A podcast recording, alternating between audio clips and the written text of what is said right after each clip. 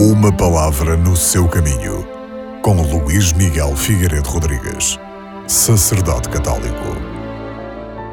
Na primeira leitura deste domingo, retirada do livro dos Atos dos Apóstolos, vemos o modo como a comunidade acolheu Saulo, que depois assumiu o nome de Paulo, aquele que de perseguidor dos cristãos se transformou num grande apóstolo do Evangelho.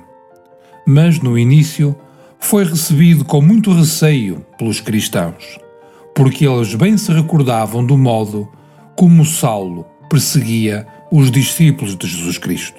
É por este motivo que os cristãos que moram em Jerusalém têm muito receio de se encontrar com Paulo. É, neste contexto, muito importante a intervenção de Barnabé em favor de São Paulo, que agora se tinha convertido. Ele apresenta Saulo aos apóstolos. O testemunho de Barnabé em favor de Saulo mostra quais são as características de um verdadeiro discípulo de Jesus Cristo. Primeiro, ter-se encontrado com o Senhor e isso muda completamente o rumo da própria vida.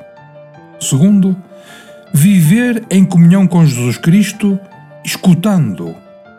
Terceiro, comprometer-se definitivamente com Jesus Aliás, o evangelista Lucas salienta este último aspecto, classificando a pregação do, daquele que se tinha convertido como ousada, ou seja, uma pregação feita com muito empenho.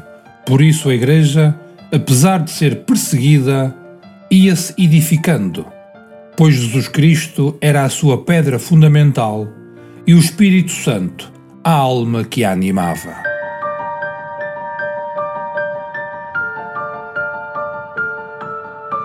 Uma palavra no seu caminho.